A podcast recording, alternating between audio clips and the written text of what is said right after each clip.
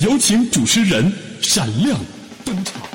欢迎收听由荔枝 FM 独家制作播出的《大同五分钟》，感谢打赏荔枝币。本节目由微成屋团队精心策划，会变身的崔大同，Let's go。hey girl，hey girl 能不能给我五分钟的时间，把节目听到最后再循环一遍？你送我荔枝币，我很欢喜。再来一点弹幕，我们一起飞起，起起起起！今天要说的是，大家为什么讨厌呵呵？大同大同，怎么了？呵呵，呵呵，呵呵。喝你妈逼啊！众所周知，“呵呵”这个词向来被我们所拒绝，似乎只要你呵呵，就代表着嘲讽，就代表着伤害；没有呵呵，就没有伤害。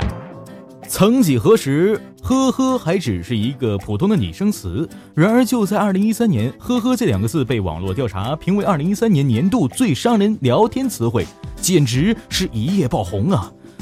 嗯，我也想要爆红，爆红。而二零一五年，更有一位硕士学者凭借研究“呵呵”获得了波罗科学奖。呵呵。以下内容为大同的内心独白。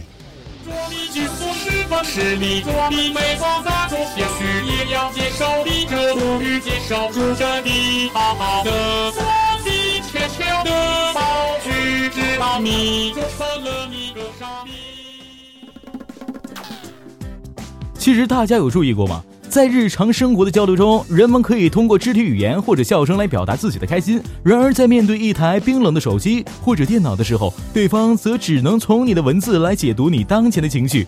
这个时候，各种呵呵、哈哈、嘿嘿等模拟人声笑声的词汇就在网络聊天当中粉墨登场了。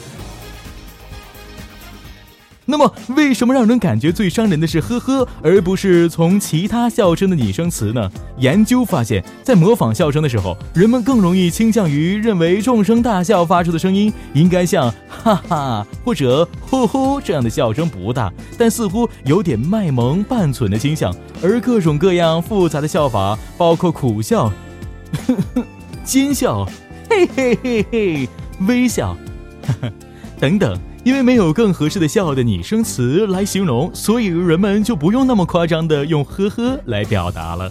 于是问题也就来了：当呵呵的内涵和作用无限放大的时候，人们见到呵呵就难以肯定其承载的意义，达到了一种若有似无的嘲讽感。而这种问题似乎越来越严重化了。当我们面对着男神女神报以诚恳的问题或者慰问的时候，对面回复的却是一个呵呵，这简直是是不是瞬间有种崩溃的感觉呢？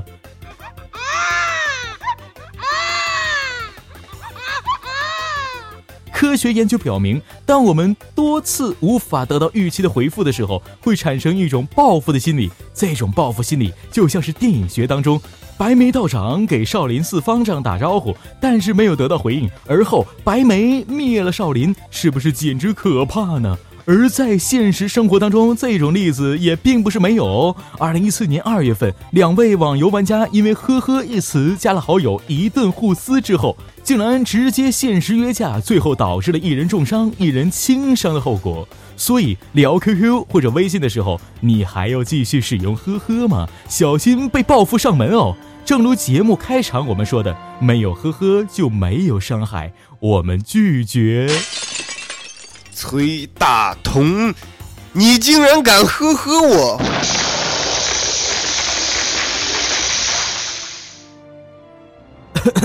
好了，今天的节目就到这里了。